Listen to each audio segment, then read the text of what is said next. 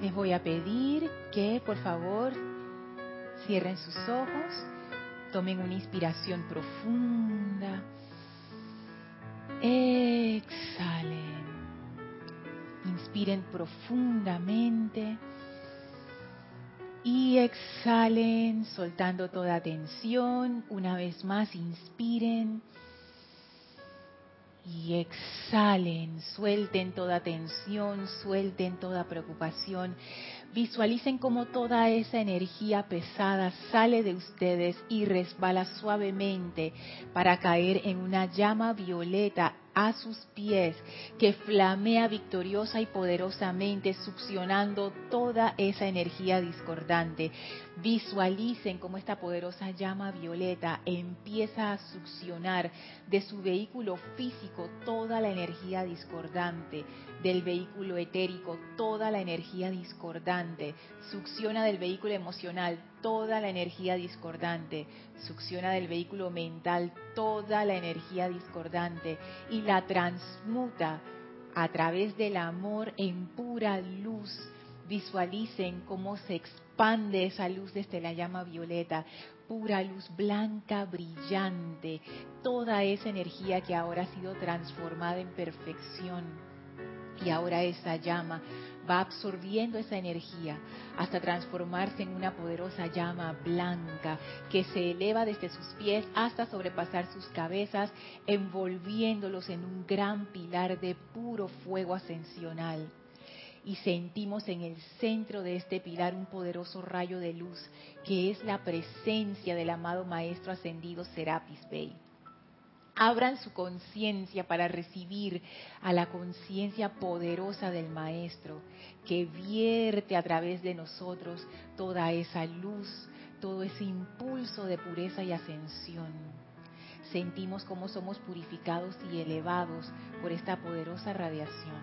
Y el Maestro abre frente a nosotros un portal y nos invita a atravesarlo para ir al templo de la ascensión en Luxor, su hogar. Enviamos nuestra gratitud al Maestro y avanzamos a través de ese portal. Caminamos por los jardines y contemplamos el bello templo de la ascensión. Subimos las escalinatas y atravesamos el primer, segundo y tercer templo. Entramos al cuarto templo, ese ascensor maravilloso y nuestra vibración se eleva todavía más. Y cuando las puertas se abren, estamos frente al quinto templo empujen suavemente esas grandes puertas y entren al templo circular con el brasero en medio en donde flamea la llama. El amado Maestro Ascendido Hilarión viene a nuestro encuentro, feliz de recibirnos una vez más. Y permitimos que el Maestro nos envuelva dentro de su gran aura verde brillante y nos traspase su conciencia de fe, de confianza en Dios, de discernimiento, de amor divino nos sentimos en comunión con el Maestro ahora y le enviamos nuestra gratitud por esta gran bendición y oportunidad de compartir conciencias. Y vamos a permanecer dentro de esa magna y bella conciencia mientras dura esta clase. Tomen ahora una inspiración profunda. Exhalen y abran sus ojos. Bienvenidos sean todos a este su espacio, maestros de la energía y vibración. Bienvenida Elma, gracias Gaby por tu servicio amoroso en cabina chat y cámara. Gracias a todos ustedes por estar sintonizados con esta clase hoy, ya sea a través de Serapis Bay Radio, ya sea a través de Livestream, nuestro canal de TV por Internet, ya sea a través de YouTube, ese fabuloso canal donde uno consigue todo lo que busca. La magna presencia yo soy en mí reconoce, saluda y bendice la presencia yo soy en todos y cada uno de ustedes. Yo soy aceptando igualmente. Gracias por estar aquí, gracias por ser parte de este empeño, no solamente de esta clase, sino de todo lo que constituye este empeño. No me canso de decirlo. Cada vez valoro más lo que es pertenecer a una gran comunidad espiritual, que es algo poco común fuera de lo que son las tradiciones religiosas principales Así es que para aquellos que no somos parte de esas tradiciones religiosas, eh, sí, tradiciones tradicionales, qué bueno es tener un refugio en donde uno pueda acudir y que uno también pueda comunicarse, porque es un intercambio. O sea, ustedes no tienen idea de las cosas que yo aprendo con los comentarios de Elma, con los de Marisa, con los de Gaby, con sus correos, con sus chats.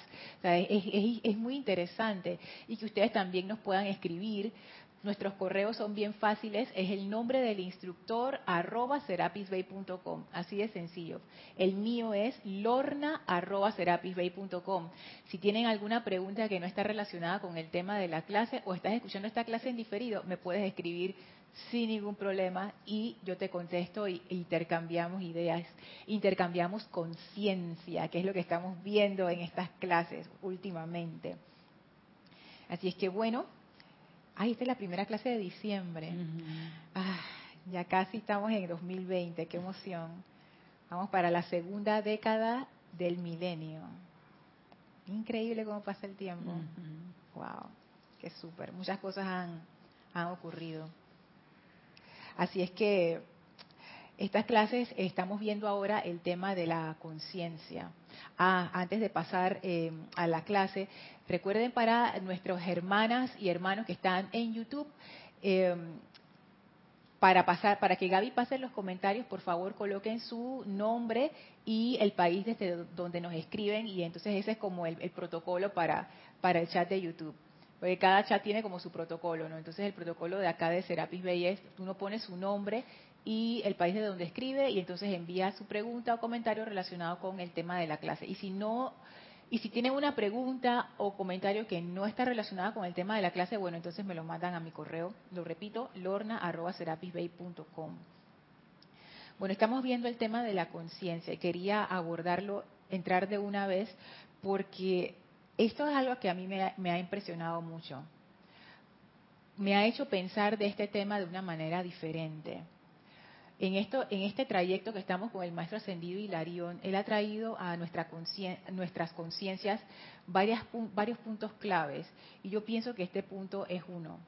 Comenzamos muy primeramente hablando de la consagración y que realmente este es un templo de consagración. Si uno lee las descripciones del templo de Luxor, el quinto templo, se le describe como un templo no de sanación, no de verdad, sino de consagración. Esa es la cualidad que ellos utilizan allí, que a mí me parece muy interesante.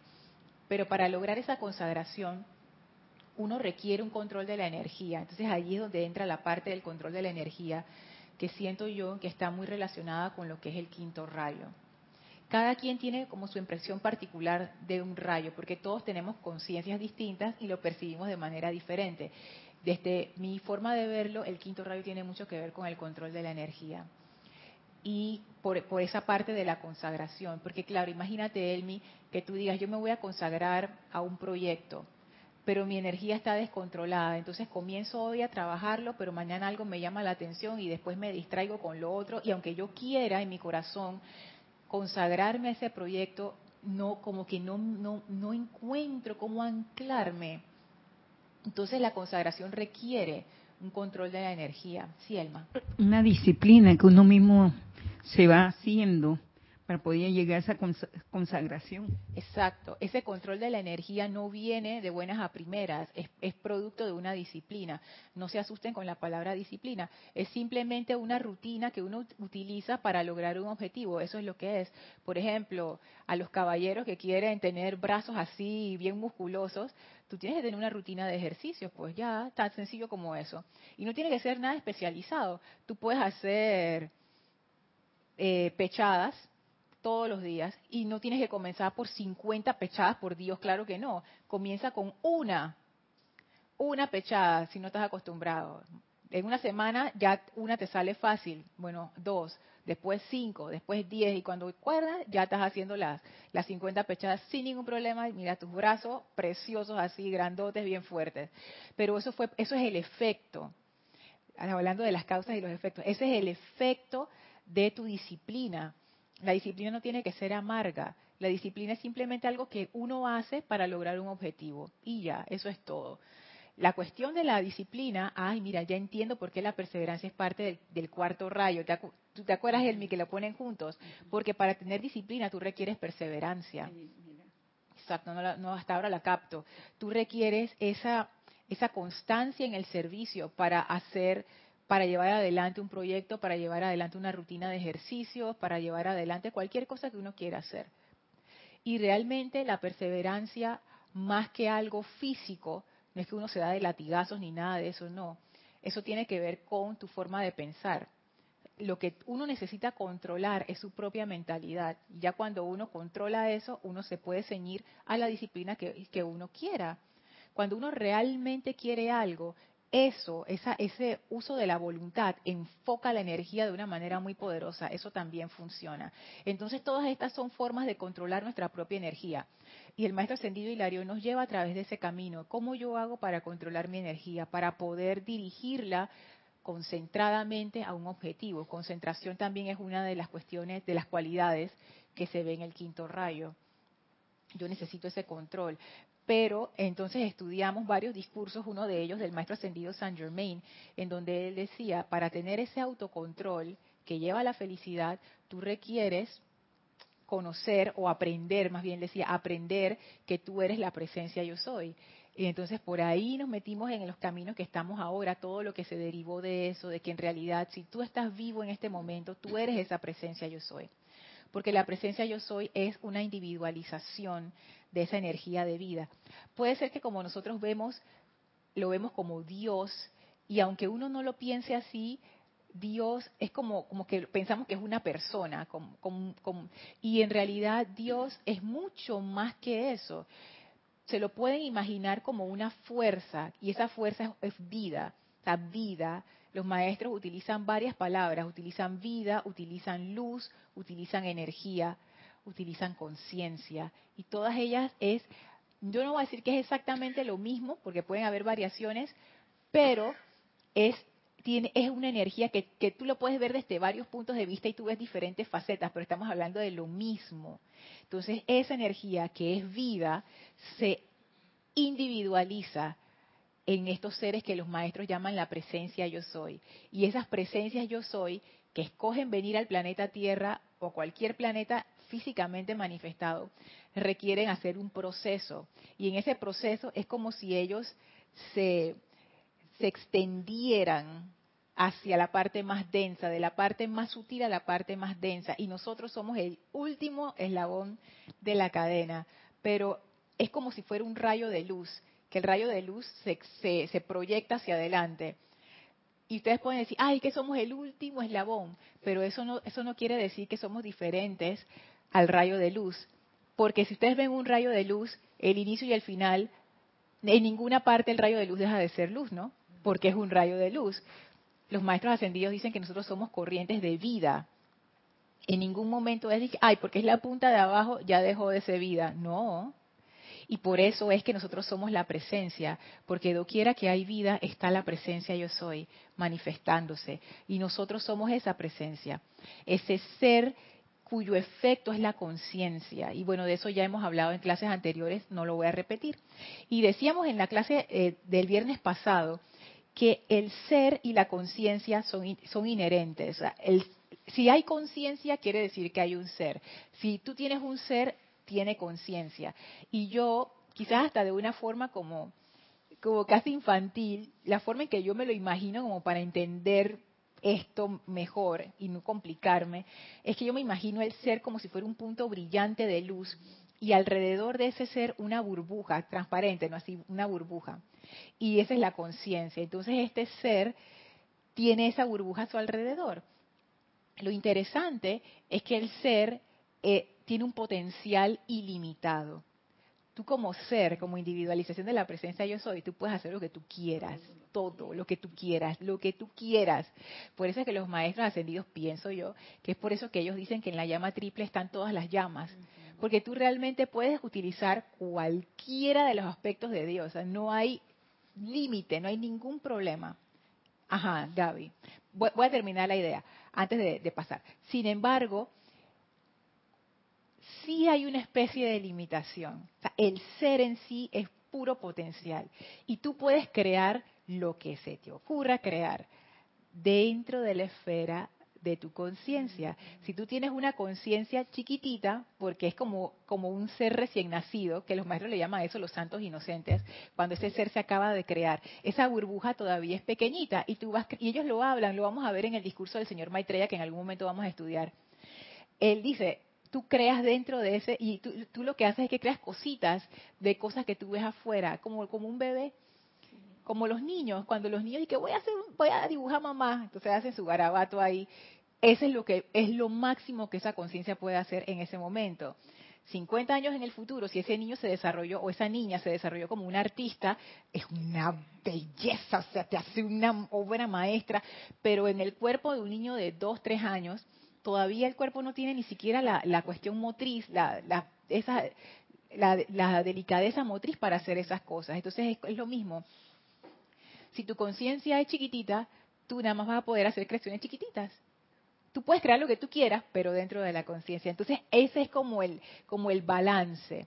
Entonces, nosotros, ahora mismo, tú y yo y todos acá, somos seres brillantes dentro de estas burbujas, nuestras conciencias, y esas conciencias están pobladas por nuestras creaciones.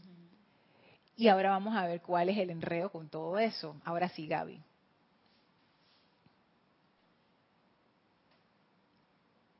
Es un comentario mío. sí, es como cuando en, en primaria te dicen, dibuje los colores primarios. Pinte, pinte. Pinte. Ay, perdón, perdón, pinte. Te ponen acuarela, crayola, lo que sea o piloto, yo no sé cómo le llaman en, otros países, plumones, pilotos, no sé. Entonces tú de ahí tú vas sacando los otros colores derivados, el gris, el chocolate, el verde, etcétera. Y es lo mismo con la con la llama triple y las demás llamas. Yo pienso que es algo De ahí tú puedes invocar y puedes magnetizar y puedes atraer la llama del color que, que necesites. Así es aquí es donde la cosa se pone interesante. Y voy a, voy a comenzar con el ejemplo, voy a usar tu ejemplo. Esa atracción de las llamas, los maestros ascendidos dicen que los seres humanos todos tenemos una conciencia distinta, porque todo, esa conciencia se va construyendo a través de las experiencias que vamos teniendo en nuestras vidas. Las experiencias que nosotros tenemos nos hacen hacer creaciones que van poblando nuestra conciencia y la van modificando. Eso es algo muy interesante. Dicen los maestros que hay gente que son conductores naturales, por ejemplo, del rayo rosa. Hay gente que son conductores naturales del rayo azul. Que eso que tienen como una tendencia hacia eso. ¿Y qué es lo que yo me imagino? Que las creaciones que estas personas tienen en sus conciencias son amistosas con la radiación del rayo rosa. Una persona que tiene muchas creaciones que vibran con las cualidades del rayo rosa, naturalmente, si hace una invocación de rayo rosa, eso mira, porque sus creaciones, al vibrar naturalmente con esa radiación de rayo rosa, y yo me lo imagino también sencillo, como que la mayoría de las creaciones tiene una, un t-shirt, una camiseta rosa. Entonces cuando uno invoca rayo rosa es como que familia, entonces viene el rayo rosa y todo el mundo dice rosa, rosa, pues son compatibles.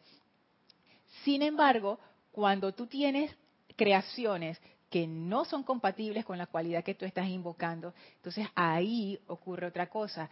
Imagínate, por ejemplo, que uno tiene muchas creaciones de, de resentimiento que uno ha creado en su vida por las cuestiones que a uno le pasan, que a veces uno va creando esas cosas ahí, esos monstruitos en su conciencia.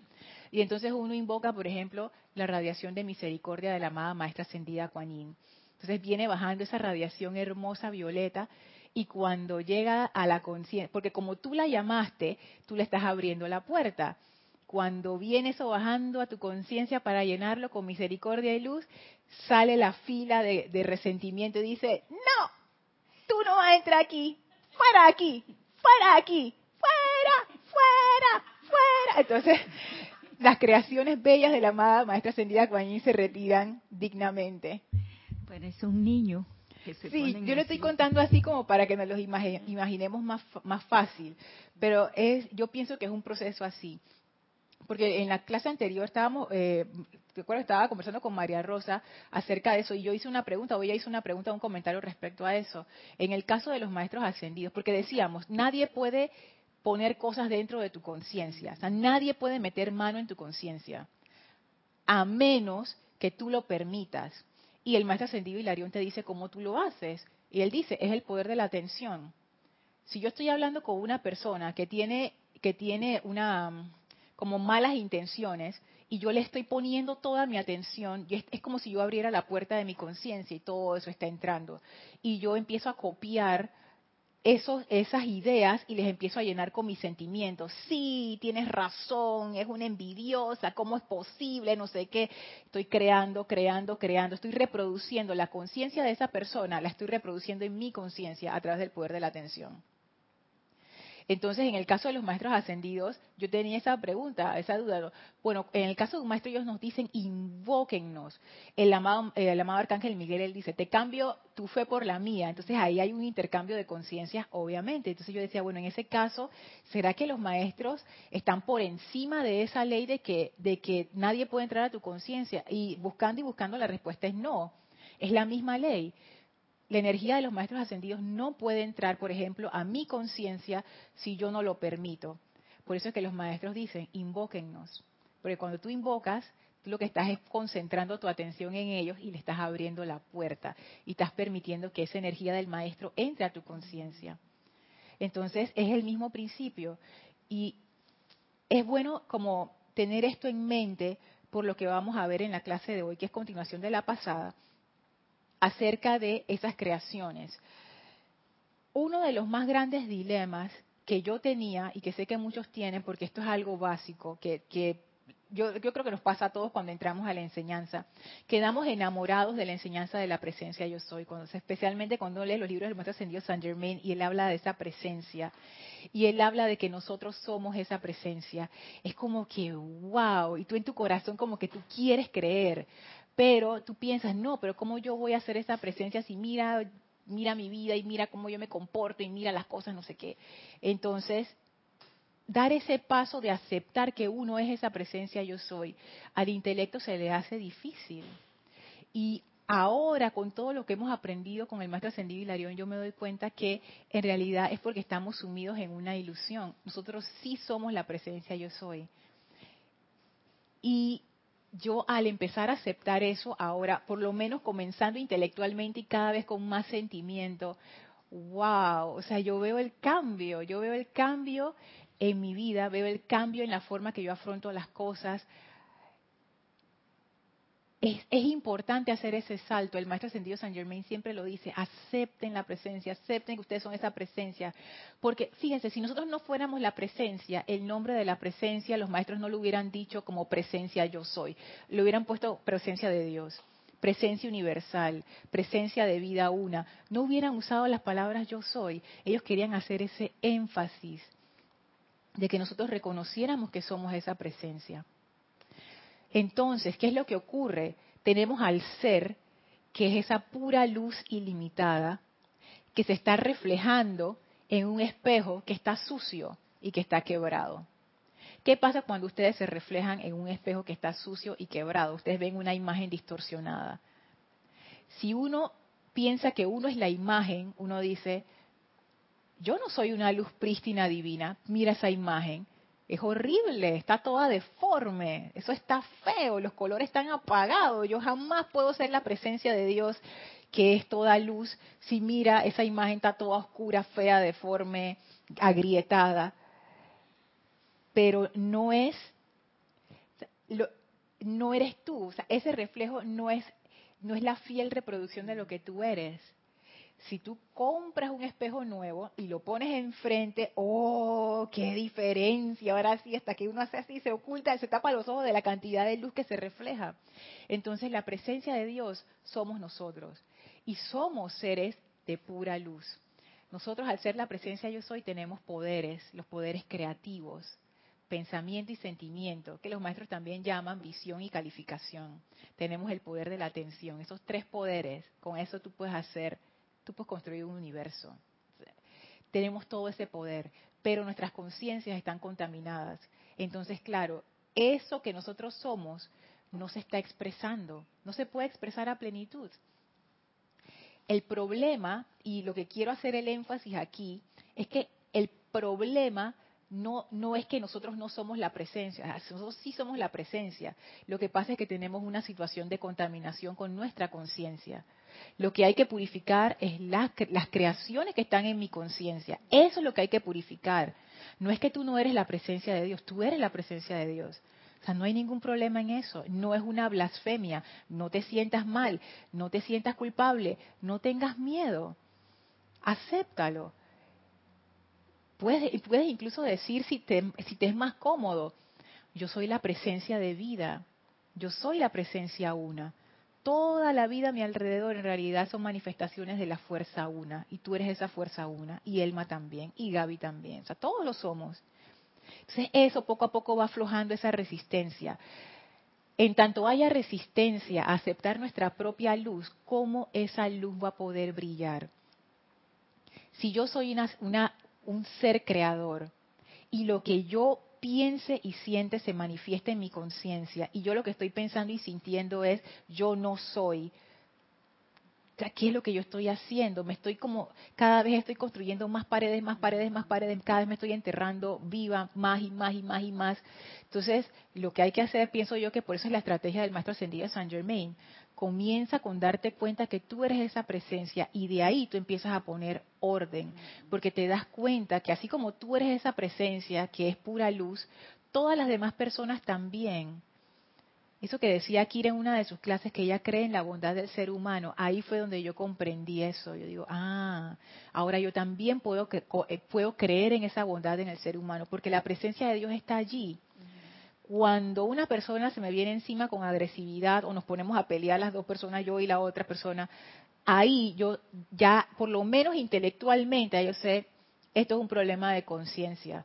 Nuestras creaciones humanas están peleando unas con otras. Esto no es un problema del ser. El ser de esa persona desea el bien para mí y mi ser desea el bien para esa persona. Entonces ahí es donde hay que trabajar la purificación a esa, esa conciencia humana para que no se deje contaminar de la otra conciencia que quiere posesionarse de uno, mira. Claro, pero es que la otra conciencia puede hacer lo que sea, pero a menos que tú le abras la puerta, ella no puede hacer absolutamente nada. Que esa es la cuestión. A veces uno se deja intimidar y abre la puerta y ahí está el problema. Es una situación de conciencia. Y a mí me da, eso tú sabes que a mí me da paz porque a veces uno, piensa mal de la otra persona y uno piensa mal de uno mismo. Uno dice, ¿cómo esta persona pudo haber hecho eso? Y después uno piensa, ¿y cómo yo le pude haber dicho eso también? Ay, qué mala persona soy y qué mala persona es ella. Ahora yo me doy cuenta, aunque yo haya actuado así, mi ser no le desea el mal a esa persona, le desea el bien. Y esa persona también me desea el bien ambas queremos ser felices. Y si podemos ser felices juntas, mejor, porque el amor es así, cuantos más mejor, porque es, del poder de la armonía. ¿Qué es lo que está ocurriendo? Hay un conflicto entre mis creaciones discordantes y las creaciones discordantes de la otra persona. No puesto en orden esa. Exactamente. Entonces, lo que, ¿qué es lo que requiero? Las herramientas que ya nos han dado los maestros ascendidos. Purificación de la señora Astrea, llama violeta, con esas creaciones no contra la persona, porque no tiene nada que ver con la persona, son las creaciones, esto es pura energía, o sea, al final tú te empiezas a dar cuenta. ¿Y por qué esto es importante? Porque uno puede decir que Ay, está, bien, está bueno el cuento, pero eso de qué me sirve? No, no, sí sirve. ¿Por qué? Porque nosotros estamos identificados con nuestras creaciones. Ese es el problema. En vez de estar identificados con nuestro ser, estamos identificados con las creaciones. Entonces uno tiene un mal hábito y uno piensa que uno es un mal hábito. Ay, yo fumo, ¿hasta cuándo voy a seguir con este hábito de fumar? No sé qué, qué mala persona soy. Es un hábito. Tú no eres un cigarrillo, tú no eres un fumador. Porque uno se cuenta esas historias así, o sea, cambia esa historia. Esa es la creación, tu creación, ese monstruito que tú hiciste tú le dijiste, ahora tú me vas a repetir a mí que yo soy un fumador y tú vas a fumar. Y ese es el hábito que yo he alimentado, alimentado, alimentado, alimentado. Pero si yo borro eso, ya, ya, no es que tu ser está mal, tu ser no está mal. Tu ser tiene el poder para cambiar eso. Si tu ser lo creó, voy a refrasear, si tú lo creaste, tú lo puedes borrar lo puedes borrar. O sea, no hay, no hay drama. Entonces, en vez de uno sentirse culpable y sentirse mal y qué malo soy, no sé qué, o el aspecto complementario y qué malo es y mira no sé qué y que trabajemos desde el punto de vista de la energía. Tratemos de identificarnos con el ser sabiendo mi ser está bien, el ser de la otra persona está bien.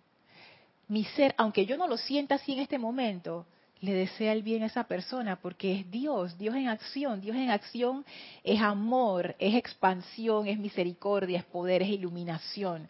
Y el ser de esa persona también me desea el bien a mí. Y si se pudiera manifestar plenamente, me llenaría de bendiciones. ¿Cuál es el problema? Unas cuantas creaciones humanas, espérate que yo me encargo de eso. Amada presencia, yo soy, invoco tu fuego violeta, bla, bla. Entonces ya uno lo hace desde una postura de amor y no de una postura de miedo. Imagínense qué importante es eso cuando uno está haciendo una aplicación de sanación para uno o para una persona. Si uno ve, si uno se ve a uno mismo, por ejemplo, si es para uno mismo, como una persona enferma, uno se está identificando con sus creaciones. Que hay que mi cuerpo está, no sé qué, hay que le pasa. No, no, no, no. Tu ser, que eres tú, no se puede enfermar. ¿La luz se puede enfermar? No. No lo alcanza, no lo puedes tocar. ¿La luz tú la puedes golpear? No, tú no puedes golpear la luz. ¿Tú le puedes echar un, un montón de pintura negra para que se manche? Tampoco. O sea, la luz, no, y no me refiero a la luz física, aunque estamos usando esa analogía, me refiero a esta luz de la presencia. Nada la puede tocar nada la puede dañar, nada la puede contaminar. Tú estás bien, siempre has estado bien, siempre vas a estar bien, siempre has sido luminoso, eres luminoso ahora, siempre serás luminoso. Entonces, si yo estoy haciendo una aplicación de sanación, anclate allí primero y hazlo desde ese punto de vista. Yo estoy bien y deseo que mi cuerpo esté bien. Porque ahí tú estás usando el poder, ese poder que los maestros dicen que eso está en ti. Eso está en ti, es, que eres tú.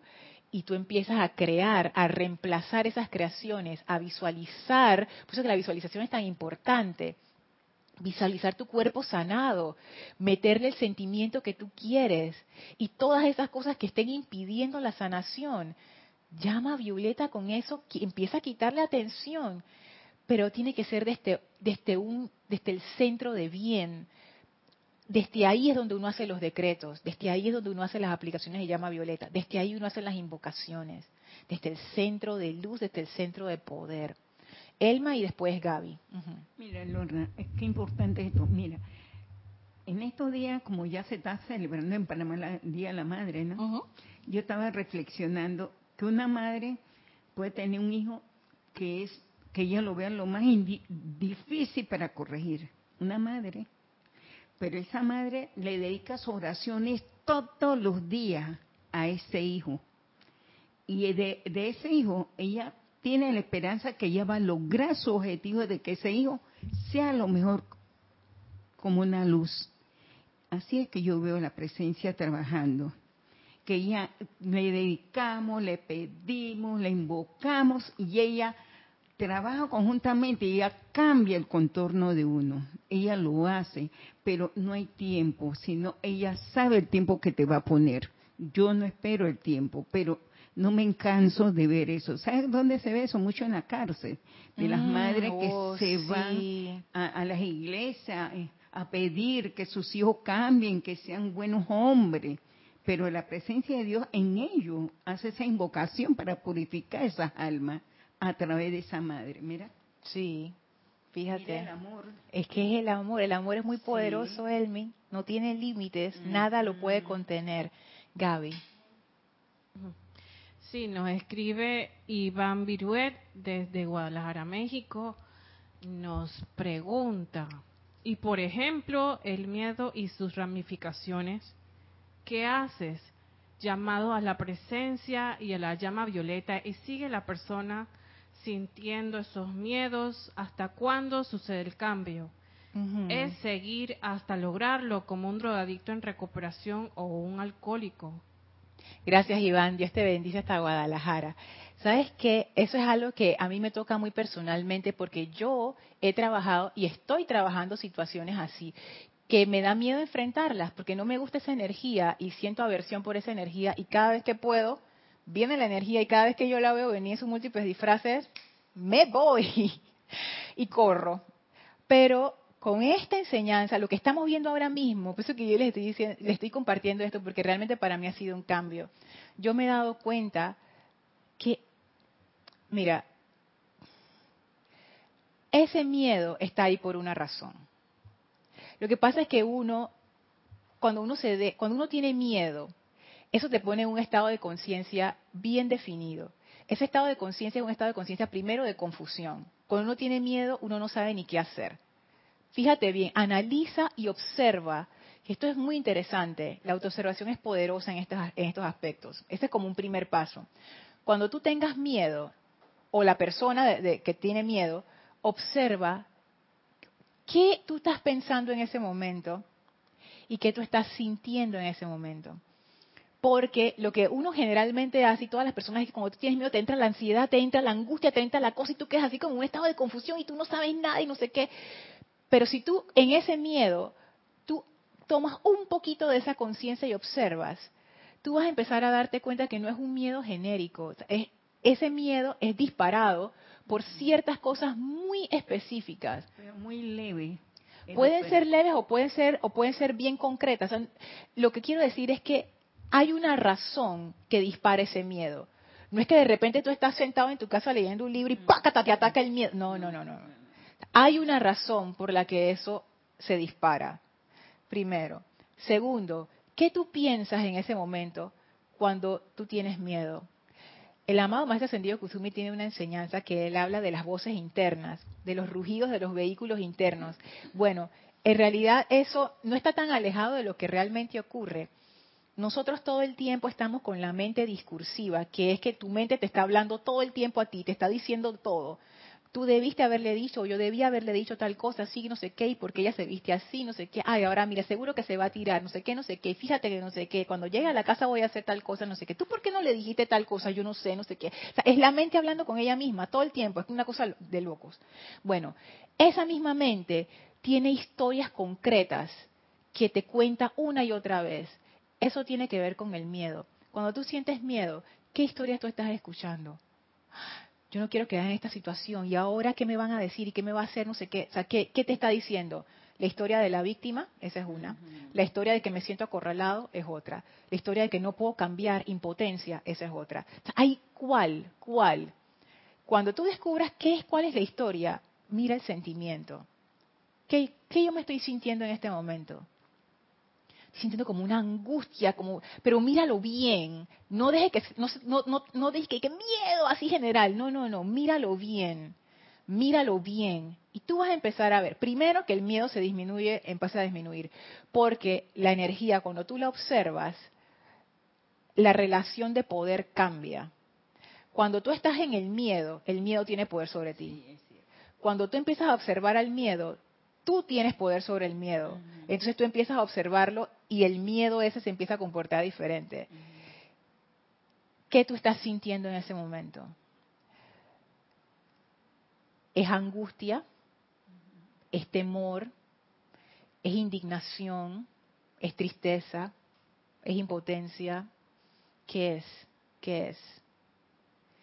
Ya con eso, tú puedes empezar a trabajar. ¿Qué fue lo que lo disparó? ¿Por qué yo me estoy diciendo estas cosas? ¿Por qué yo me estoy sintiendo así?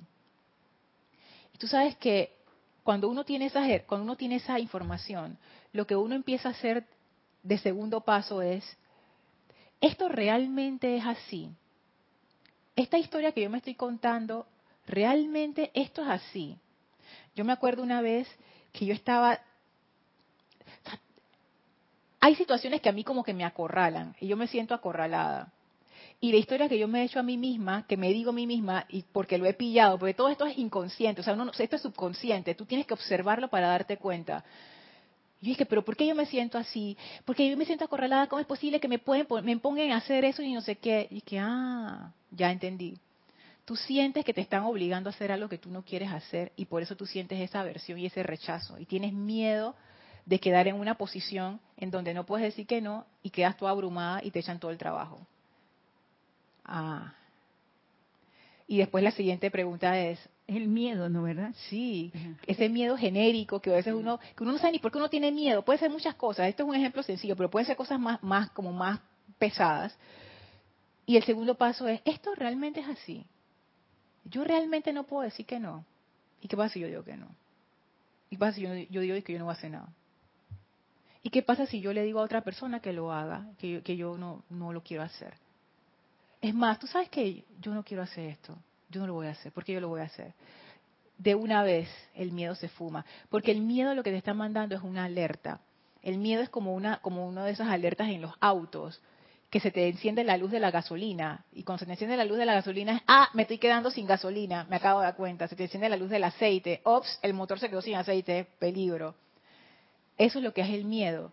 De repente has entrado en una situación en donde algo no está bien y lo que se dispara es el miedo o se dispara la, ira, o se disparan estos sentimientos de angustia. Entonces, lo que uno hace naturalmente, porque no tenemos ese entrenamiento emocional, nadie nos los ha enseñado. Yo, ojalá esto se enseñara en las escuelas. Yo deseo que esto se enseñe en las escuelas. A mí me hubiera servido mucho, porque yo por, por esa naturaleza emocional tiendo a ser una persona ansiosa. Es eso. Tú tiendes a irte con la corriente. Tengo miedo, estoy ansiosa, no sé qué, y trapean, o sea, te, pasan por el piso así de un lado para otro. Y lo que uno nunca hace es ponerse a ver la situación y decir, pero ¿por qué yo tengo miedo? ¿Por qué? ¿Cuál es la causa? ¿Cuál es la razón? La razón es esta, ok, esta es la razón. ¿Yo puedo cambiar esa razón? La respuesta en la mayoría de los casos va a ser sí, entonces uno pasa de la víctima al poder. Y de ahí ya tú puedes arreglar esa situación. Imagínate que pueden ser hasta miedos que son como irracionales, así que tú no sabes, por ejemplo, miedo a las cucarachas, miedo a las alturas, miedo a, meterte en una piscina. Cada vez que te vas a meter en la piscina te da miedo, no sé qué.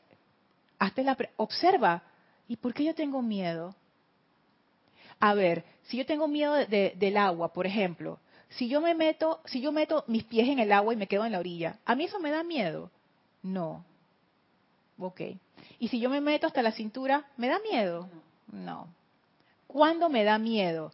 A, me empieza a dar miedo cuando me meto hasta tal altura o me empieza a dar miedo cuando siento que mis pies no tocan el fondo o me da miedo, no me da miedo si el agua está tranquila, pero si el agua está muy movida, por ejemplo en un río, en una piscina, y tú ya te empiezas a dar cuenta que no es como el miedo así, no sé qué. No, es algo muy particular y ese algo muy particular tiene una enseñanza para ti. hay algo ahí que tú necesitas arreglar, necesitas tratar para salir de esa energía. Entonces, es, con, eso, o sea, y eso es parte del control de la energía. Lo que pasa es que uno se deja llevar, se deja llevar por, por los sentimientos y uno nunca se pone a observar qué es lo que está ocurriendo aquí. ¿Hay otra, otro en el comentario? Tuyo, ajá, dale, dale. Sí, Lorna, es una acotación mía que puede ser que estos miedos no sean nuevos, puede ser que nosotros hayamos desencarnado la vida pasada con esos mismos miedos por situaciones que nos pasaron. Sí. Múltiples situaciones. Y esta es la oportunidad para aquí en este plano que fue donde los adquirimos, transmutarlos, purificarlos y eliminarlos. Porque no podemos seguir cargando con lo mismo sea miedo, sea inseguridad y todos sus derivados, ¿no? Porque el miedo tiene un montón de derivados que nos, está, nos están obstaculizando para que realicemos realmente la presencia y manifestemos a plenitud. Así es. Nos está apresando, nos está impidiendo un millón de cosas. Sí, tú sabes que yo, Iván, que, que yo he visto que cuando, ha sido cierto en mi caso y de gente que yo he escuchado, pues, que no es que uno no es que ahora uno sale corriendo y que voy a hacer una lista de todos mis miedos y voy a empezar a trabajar no no generalmente uno se decide a trabajar sobre un miedo cuando eso te empieza a afectar. Algo que tú quieres hacer, como decía Gaby, de repente tú quieres hacer algo y sácata, sale el miedo ahí. Por ejemplo, imagínate que tú siempre has querido ir, no sé, a Cambodia, por allá por Asia. Siempre he querido ir a Cambodia, es mi sueño, pero le tengo miedo a las alturas. Y me están regalando el pasaje de avión. Ahí ya tú tienes la motivación de decir, tengo tantas ganas de ir a Camboya, pero obviamente tengo que ir por avión, pero le tengo miedo a las alturas, entonces cómo resuelvo esta situación. Entonces eso te da la motivación para empezar a trabajarlo. Lo que quiero decir con eso es que cuando uno está dispuesto a trabajar sobre algo que te da miedo, es porque el momento ha llegado. Que no se meta uno a loco y que voy a trabajar con todo lo que... No, no, no. O sea, cuando tú sientas que ya te está como frenando tu desarrollo o tú sientes esto ya me empieza a incomodar, ese es el momento adecuado entonces para trabajar con ese miedo. Si en este momento tú estás sintiendo esa situación con ese miedo en particular, quiere decir que este es el momento en el que tú puedes hacer algo al respecto. O sea que es un buen momento. Y a veces los pasos iniciales son como, como incómodos, como que, ay, no me lo puedo quitar de encima, siempre me pasa lo mismo. Pero tranquilo, tranquilo, tú vas a ver que con esa observación, autoobservación, tú vas a ir viendo poco a poco de qué se trata el asunto y lo vas a ir desenredando como estas madejas de hilo, que al final tú terminas de desenredarlo y mira, se hizo nada. Yo cuando estoy en una situación así, yo me pego mucho a la presencia, eso me fortalece. Y yo he pasado demasiado miedo y no te creas, ya no, ahora ven acá, ven acá, ¿qué es lo que vas a hacer ahora? Pero he tenido que apoyarme de la presencia de Dios yo soy para buscar esa fortaleza, Lorna. Es que así es. Gracias a Dios por la enseñanza, Lorna. Claro que sí, claro que sí. Y esa invocación a la presencia, cuando uno tiene miedo, a veces uno lo hace de los labios para afuera porque uno está invocando a la presencia, pero el sentimiento predominante es el miedo. Cuando uno hace esta autoobservación, en realidad ahí tú le estás dando un espacio a la presencia para que esa luz de la presencia se pueda manifestar y tú puedas comprender que, y por supuesto invocar esa iluminación. O sea que sí se puede, Iván, no te preocupes, ese, ese miedo se va. Es que al final uno tiene el poder sobre su conciencia. O sea, tú y yo tenemos el poder sobre nuestras conciencias. Esos son nuestros pequeños universos. Nosotros ahí podemos hacer lo que nosotros querramos. Pensamos que no, pero en realidad sí. Y tú te vas a ir dando cuenta poco a poco, así como Elmi se está dando cuenta y yo me estoy dando cuenta también. Y yo digo, este poco de maleza, no, esto, se va. Aquí yo voy a hacer un jardín, acá voy a hacer un, huerto y acá voy a hacer otra cosa, toda esa energía. Y tú misma empiezas a, tú empiezas a poner orden en tu vida. Así que nadie te diga, porque tú empiezas a sentir ese poder interno. Fíjense esto tan interesante que dice el maestro ascendido El Moria acerca de nuestras propias creaciones. Eso está en el diario del Moria, el volumen 2, el capítulo 120. Se los quería leer para que, para que vean cómo el maestro nos presenta esas creaciones, lo que los maestros llaman las creaciones humanas. El maestro ascendido del Moria también le, llama causas y núcleos, las famosas causas y núcleos de la maestría que ya lo sabe, ¿no? Le pone su espada encima. Bueno, son nuestras creaciones. Entonces, es muy interesante esto que dice el maestro, fíjense. Dice así, y hablando de causas y núcleos sobre los cuales tanto trabajan ustedes aquí, individual y grupalmente, ¿han pensado acerca de la imagen que tienen en mente concerniente a esta causa y núcleo de lo que sea? Hago yo un paréntesis. ¿Cómo ustedes se imaginan las causas y núcleos cuando están haciendo trabajo de llama violeta o a la amada Astrea? ¿Cómo ustedes se imaginan esas causas y núcleos? Una liberación totalmente que me No, pero ¿cómo tú las visualizas? ¿Cómo te ah, las imaginas? Voy viendo un, sol, veo el maestro, veo la... No, no, pero las causas y núcleos destructivos, ¿cómo te los imaginas? Wow. No lo quiero ni ver. No quieres imaginar. Bueno, fíjense lo que dice el maestro. Escudriñando sus mundos internos de pensamiento y sentimiento, como por supuesto yo fácilmente puedo hacer, veo que la mayoría de ustedes, veo que para la mayoría de ustedes esa causa y núcleo les parece como una acumulación muerta e inerte de sustancia Noto que ustedes se imaginan que tales causas y núcleos se ven como color, se ven color carbón, oscuras y muertas. O sea que el maestro dice, mira, cuando yo veo que ustedes están haciendo sus aplicaciones, visualizando esas causas y núcleos de discordia, yo me doy cuenta que ustedes se las imaginan como unas, como unas pelotitas de carbón que están ahí, pues. Es como, como, como un celular que está ahí en la mesa, pues tú lo pones ahí no se mueve. Bueno, ahí están las, las piececitas estas de carbón, los pedacitos de carbón ahí. Y son como unos pedacitos de carbón flotando en tu aura. Así yo me las imaginaba, como, tú sabes, como esa, como una masita oscura y, se dice el maestro. Sin embargo, en realidad son algo totalmente distinto a eso. De hecho, tales causas y núcleos son acumulaciones de sustancia calificada discordantemente que pulsan constantemente, las cuales emiten energía irradiante todo el tiempo. Entonces ya la cosa va cambiando, o sea, no son unas pelotitas inertes, son unas masas que están pulsando, pulsando, pulsando, pulsando. Y sigue diciendo, este es el centro corazón que le da vida a la entidad. Fíjense cómo les llama el maestro. El maestro no les dice pedacitos de carbón muerto, les dice que son entidades. Cuando tú estás hablando de una entidad, tú ya no estás tratando con una sustancia, con algo inanimado, con un objeto inanimado. Tú estás tratando con algo vivo. Como una energía, ¿verdad, Lorna? Pero esa energía, acuérdense, energía tiene conciencia, energía es vida, energía es conciencia. Esas creaciones discordantes son vida y tienen conciencia, están vivas, están pulsando. Yo no sé si a ustedes les ha pasado, quizás sí, probablemente, si viven en el trópico definitivamente, que aquí hay muchos insectos y a veces hay cucarachas que se meten a las casas. Entonces, tú de repente tú entras a un cuarto y ves a la cucaracha ahí en el piso y no se mueve y tú dices, ya está muerta porque porque fumigaron ayer, voy a buscar un papel para, tú sabes, para botarla y cuando la vas a agarrar se mueve la, la cucaracha. Entonces uno queda como que, ¡ay, estaba viva! Bueno, así mismo son estas causas. Ellas están vivas. No es que ellas están, no es, que son, son como unas cosas flotantes por ahí que no hacen nada, no. Estos son, estos son concentraciones de conciencia. ¿Qué hace un ser vivo? Los más básicos, que las bacterias, se reproducen y comen. y, se, y se protegen. Si tú a una bacteria le quieres hacer un daño y tú lo ves en los microscopios, ella de una vez se defiende. Ellas tienen que comer, las bacterias comen y ellas se reproducen. O sea, como las funciones básicas de la vida. Yo pensaría que estas creaciones son iguales.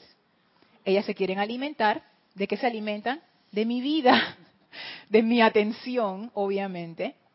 Ellas quieren vivir. O sea, que por eso que se están alimentando, porque quieren vivir. Se reproducen y se defienden. Si yo la quiero achurrar, ella no se va a dejar, porque esa es vida, la vida es inteligencia, la vida es conciencia, es una creación mía.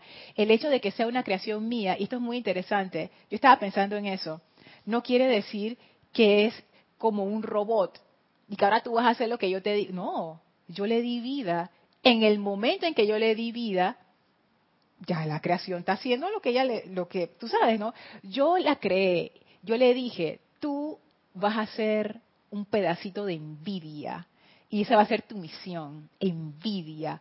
Y ella dice, sí, porque esa es su razón de ser. Y ella se manifiesta como envidia, empieza a pulsar creando efectos de envidia en mi vida, llenando mi mundo con envidia. Y cada vez quiere más de mi atención, cada vez voy a ser cada vez me va a hacer darle más y más alimento a esa envidia, porque yo la creé para eso. Ella está haciendo su razón de ser. Si para eso me creaste y yo te estoy y yo estoy haciendo mi razón de ser, tú vas a ver cómo te voy a llenar de envidia, vas a ver, plan, plan, claro, entonces cuando esa energía regresa, tú dices, ¿de dónde salió esta maleza? Está la creación al lado tuyo, dices que fui yo. Dime, Gaby. ¿Cómo tú harías, cómo transmutando, haciendo las invocaciones, pidiendo a la señora Astrea? Ah, es que aquí viene la parte de la señora Astrea. ¿Ibas a decir algo, Gaby? Sí. Antes de leer esa parte, vamos, a, vamos para allá. Sí, nos escribe Olivia Magalla desde Guadalajara, México. Nos tiene un comentario sobre la cucaracha. Ay, Yoli. La cucaracha estaba meditando. ¡No! Estaba absorta, no se dio cuenta cuando entré a, finiquitarla. Irene Áñez, desde Venezuela, dice buenas noches y muchas bendiciones. Bendiciones. Si me puedes decir por qué yo le tengo terror a una cucaracha. ¿Qué puedo hacer para quitarme eso? Ajá, Irene, es que esa pregunta es la pregunta que tú te tienes que hacer. Es, es que ese es el inicio, es perfecto. Así mismo, Irene. Así mismo, así mismo como tú me la hiciste siéntate tranquila en tu casa con una tacita de té y dile, ¿por qué yo le tengo terror a una cucaracha? Y ponte a pensar, ¿qué es lo que te da miedo? ¿No te gusta el color? ¿No te gusta la forma? ¿Tiene muchas patas para ti? ¿De repente te recuerda algo que te pasó en la infancia? ¿Qué es? Porque hay una razón, Irene. O sea, eso no es de lo loco. No, no, no. Hay una razón. O sea, ¿qué es? Lo que tú sientes ese terror ponle atención, ¿qué es? ¿Es un miedo irracional de que te va a hacer daño? ¿O es un asco y aversión? ¿Cuál de los dos es? Pues son diferentes, son distintos. O sea, ¿qué es? ¿Qué es? Vete por ahí y te vas a dar cuenta que tú vas a empezar a descubrir por qué. Y eso generalmente es como un hilito que tú vas levantando y te vas dando cuenta que ese hilito está pegado con un montón de cosas en la vida de uno porque todo tiene correspondencias, las cosas más pequeñas, te lo pueden decir los psicólogos, la forma en que uno se viste refleja cosas de nuestra psiquis, entonces las cosas a las que les tenemos miedo también. O sea, ¿qué, mensaje hay dentro de ese temor? Tú te vas a dar cuenta, pero hay que hacer la investigación. Fíjense, sigue diciendo el maestro, de hecho, tales causas y núcleos son acumulaciones de sustancia calificada discordantemente que pulsan constantemente, las cuales emiten energía irradiante todo el tiempo. Seamos específicos. Ah, no, no, voy para acá, me falta un pedazo. Ajá. La causa y núcleo de cualquier condición sobre la cual ustedes están decretando es algo viviente y moviente. Por ejemplo, lo que tú decías, yo estoy haciendo decretos de llama violeta porque quiero transmutar esa envidia. Esos decretos se están aplicando sobre algo que según el maestro es viviente, él lo dice, viviente y moviente, cual un remolino de energía con energía discordante que sale de allí. O sea, es una concentración de energía que tiene conciencia, tiene inteligencia y tiene vida. Así que van, uniéndose, pues, van encontrándose una con la otra y la que tiene más fuerza es la que lo disuelve. Imagínate, si tú tienes una creación de envidia que está bien grandota, robusta y fuerte, eh, si imagínate que eso es como el tamaño de un oso grizzly, que son unos animales, o un rinoceronte, o un bisonte, que esos animales son gigantescos. Tú dices, wow, algo que aquí tengo que, tú sabes, ¿no? Y, lo interesante de esto es que según el maestro, tú lo que tienes que hacer para que ella se disuelva, no importa qué tan grande o qué tan chiquita es, tú lo que tienes, esto se va a escuchar feo, pero bueno, tienes que sacarle el corazón. ¿Qué quiere decir eso? El corazón representa el poder cohesivo, es la razón por la que esa creación existe. Si tú disuelves ese centro corazón, la creación se deshace. Por ejemplo, Irene, tú tienes una creación, vamos a decirlo así, no sé si es exactamente así, pero vamos a decirlo así, de terror a las cucarachas. Esa creación tiene un centro corazón, o sea, hay una razón por la que eso es así. Si tú logras encontrar la razón y tú quitas la razón, ese miedo se deshace. Fácilmente tú puedes transmutar esa energía. Sigue diciendo el maestro ascendido El Moria. Cuando invocan a la amada Astrea, a que cierre su círculo cósmico y espada de llama azul de mil soles desde el gran sol central alrededor de tales causas y núcleos, porque hay decretos que invocan esta actividad que dice el maestro, y luego que le caiga encima, ¿qué pasa? Pues que por conducto de la gran asistencia de la amada Astrea se detiene el movimiento del centro arremolinante dentro de esa causa cesa la radiación de la energía calificada destructivamente y afloja el poder cohesivo que mantenía juntos esos electrones para conformar un foco de zozobra. Cuando dicho poder cohesivo deja ir, esos electrones inmediatamente se levantan y regresan al sol de su fuente para ser purificados por el fuego violeta y ser repolarizados por el amor divino, de manera que puedan volver a ser utilizados de nuevo para realizar algún plan divino. Estaremos muy agradecidos, dice el maestro, cuando ustedes puedan, de hecho, ver lo que tiene lugar al hacer el llamado. Cuando la amada estrella se pone en acción sobre esa causa y núcleo con su círculo y espada de llama azul, ese círculo de llama azul rodea por completo la totalidad de esa acumulación y le cae encima. La espada de llama azul golpea desde arriba hacia abajo directamente en el centro de dicha causa y núcleo, aflojando el poder cohesivo que la mantiene unida. Luego los electrones se separan, literalmente salen volando y ese foco de discordia deja de existir. ¿Qué es lo que hace la amada Astrea? Ella detiene ese movimiento, porque el movimiento es vida. Ese movimiento, que es lo que mantiene con vida, recuerden, ¿qué es lo que dicen los maestros? Que nosotros somos corrientes de vida. Nosotros somos ese movimiento, es que ahí está la vida. Si ese movimiento se detiene, dejamos de existir. Si la llama triple en nosotros se desintegra, dejamos de existir, porque la llama triple es la razón por la cual fluye la energía a través de nosotros. Si el centro de discordia de esa creación se detiene, deja de existir. Y toda esa energía se cae. No importa de qué tamaño sea. Pero tú tienes que saber el centro. La amada estrella presta este servicio. Sigue diciendo el maestro. Ahora bien, en el extremo opuesto tenemos la manifestación constructiva de una causa y núcleo de luz. Porque así como uno tiene creaciones discordantes, uno también tiene creaciones constructivas. Entonces el maestro ascendido del Moria nos da un ejemplo súper.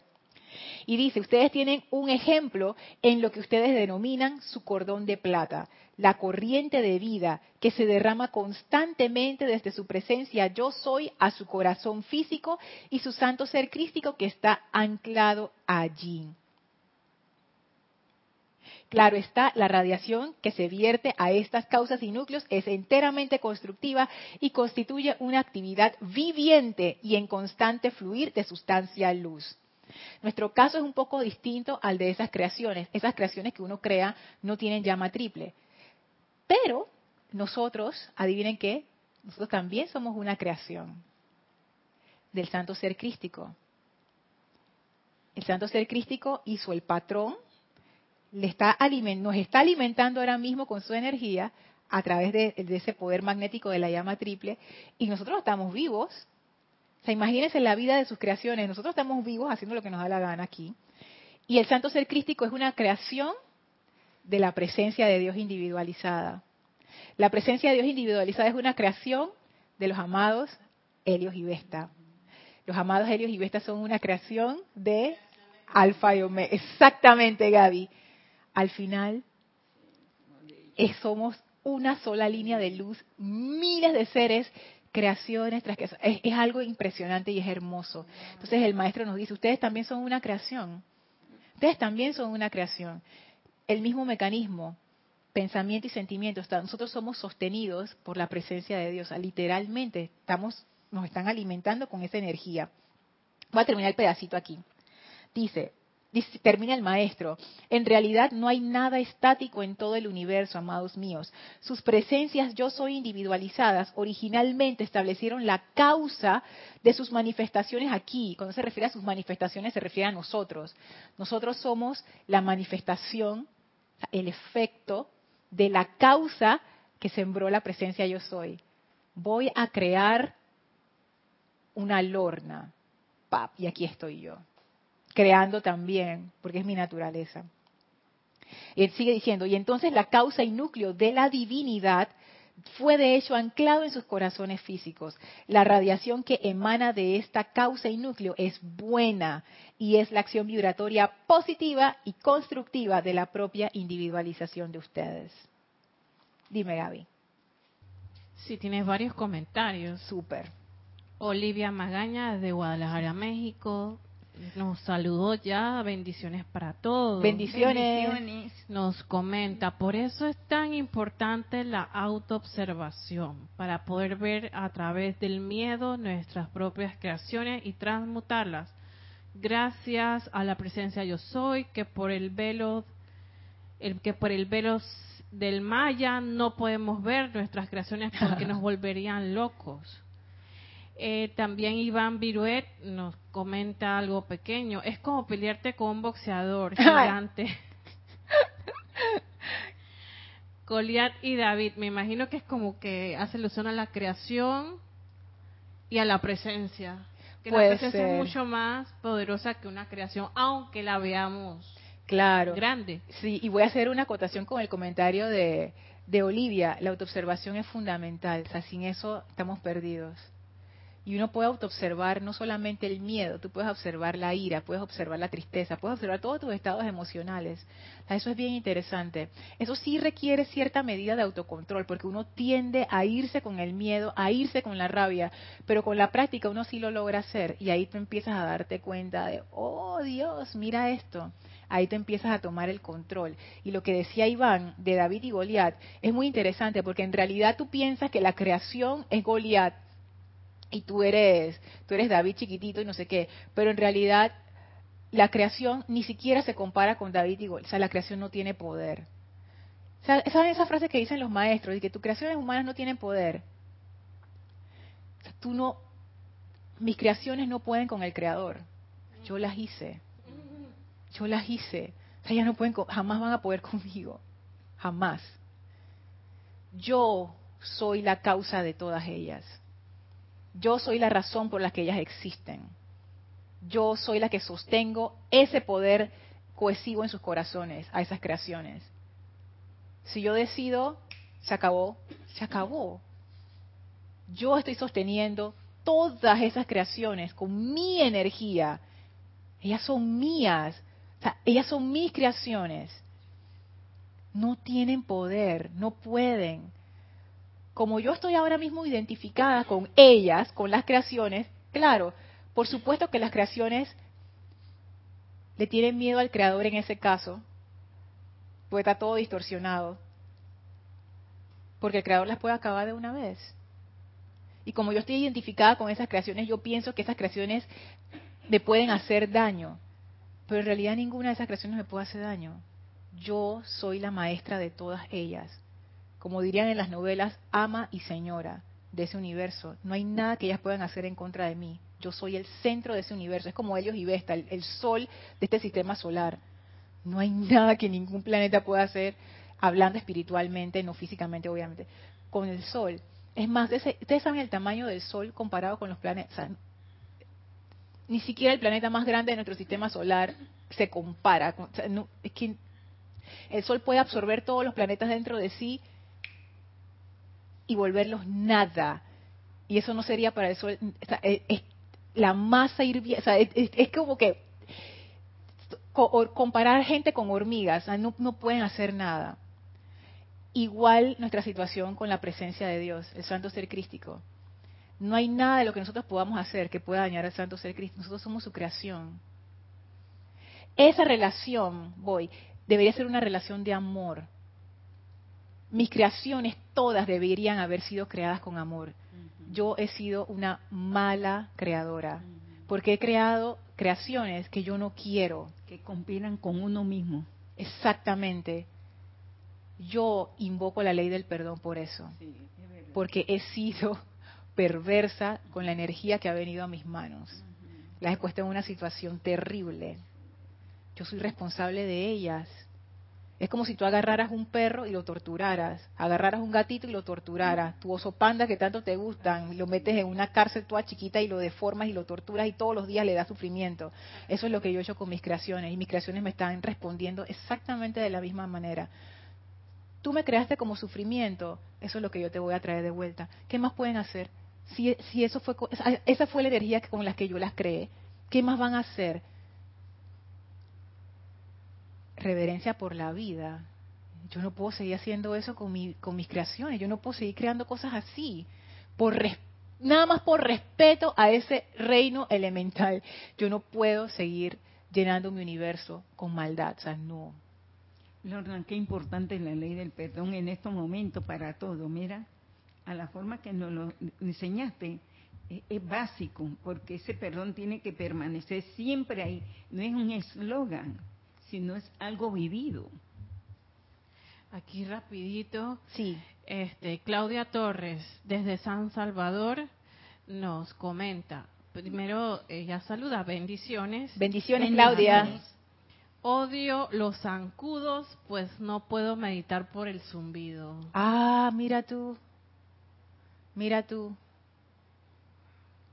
¿Qué es lo que te molesta ahí? Es que, es increíble la cantidad de cosas, porque hay cosas que hay gente que le molesta y hay cosas que hay gente que no les molesta. ¿qué es lo que te molesta de ahí, Claudia? ¿Qué es?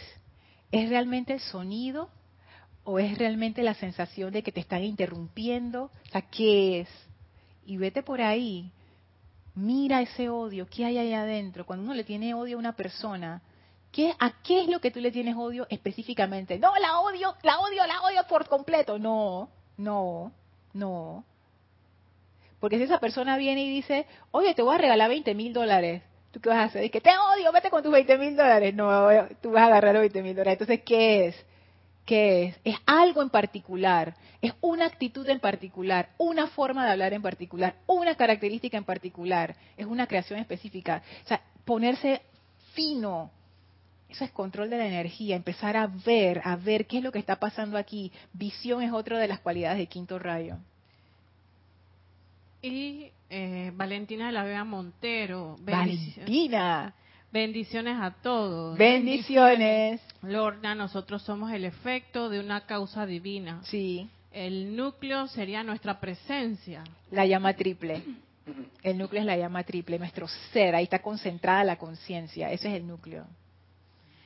Olivia Magaña, nos dice, es como si estoy en contra de mí misma al seguir creando oscuridad.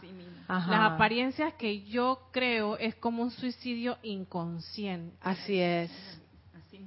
Así mismo. es. ¿Y por qué hacemos eso, Oli? Por ignorancia. Porque es como tú misma decías, o sea, si nosotros viéramos lo que las creaciones que nosotros tenemos, y, y dice el maestro ascendido del Moria también lo decía por ahí, si ustedes lo pudieran ver, sería una cosa diferente. Pero como no lo vemos y pensamos que eso no existe y que las cosas nos pasan porque nos pasan, y no, no es así. Si hay algo, si hay energía retornante que no nos está gustando, cosas feas que pasan en nuestras vidas o eso, hay una causa ahí adentro, hay una creación mía, no puede ser de nadie más. Por eso que ya yo entiendo cuando los maestros dicen, no, no, no, la energía que retorna no, se equivoca que yo en algún momento llegué a pensar y que, pero ¿y qué pasa si me llega energía retornante de otra persona? No, no, es que nunca te va a llegar, porque yo soy la única que puedo crear dentro de mi conciencia. Si la energía está regresando a mi conciencia es porque hay alguien que está vibrando, es, es mía, es mía. Entonces, ¿qué es lo que yo necesito hacer? ¿Dónde está esa creación? Vamos a trabajar. La única forma de liberar eso es a través del amor. Más odio no va a funcionar, se va a poner peor hay un trabajo grande que nos toca hacer como estudiantes de la luz. Purificación de la conciencia a través del amor, se la llama Violeta. ¿Hay otros comentarios? ¿Ya? Nada más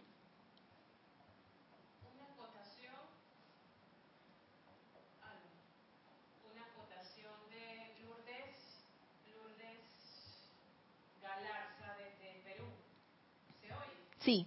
Ah, no, no, sé, tú eres la que tienes el, el... Bueno, yo sí te escucho, sí. Perdón, ya estaba yo... Sí. Lourdes Galarza desde Perú nos dice, si yo, yo soy aceptando solo la perfección de Dios, yo soy y todo lo demás, lo exterior, es mentira, no existe. No es que es mentira, es que eso está ahí porque tú lo creaste. Esa imperfección que tú ves está ahí porque, porque tú la creaste. Ese es el efecto de tu creación. No es que sea mentira, eso es energía, la energía está allí. Los maestros le dicen apariencias porque eso puede tomar cualquier forma, pero la energía es tuya y eso no es ninguna apariencia. La apariencia es la forma, pero la sustancia, esa es bien real, es tu energía. Y aceptar la perfección de la presencia, ¿qué quiere decir Lourdes? Empezar a purificar, empezar a ver dónde tienes miedo, dónde tienes odio, dónde hay rabia. O sea, no es simplemente hacer un decreto al inicio de la mañana, dice, amada presencia, yo acepto tu perfección y después ya. O yo no, yo no veo nada malo, no, no es eso. Es al contrario, tú te tienes que meter en esa alcantarilla y tienes que empezar a limpiar, no hay otra forma. Con ayuda de la amada poderosa estrella, con la ayuda de la llama violeta, obviamente. Pero, hey, nadie va a limpiar tu conciencia, es tuya. Trabajar. pero va a ser, es un trabajo gozoso. Bueno, vamos a terminar. Gracias, Lourdes, por tu comentario. Vamos a, a dejar la clase aquí. Vamos a despedirnos del maestro ascendido Hilarión. Por favor, cierren sus ojos, visualicen al maestro frente a ustedes. Envíenle su gratitud y su amor por toda la enseñanza recibida. Gracias, amado maestro ascendido Hilarión, por tu gran iluminación, por tu gran fe, por tu gran discernimiento y amor. Ahora nos despedimos del maestro y nos retiramos del quinto templo, cuarto templo, tercer templo, segundo templo, primer templo.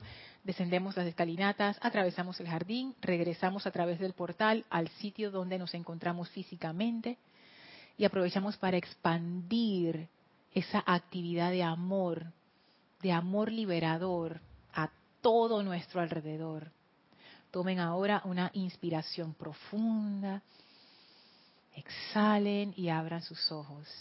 Muchísimas gracias por habernos acompañado hoy. Yo soy Lorna Sánchez, esto fue Maestros de la Energía y Vibración. Deseo para todos ustedes mil bendiciones. Muchas gracias.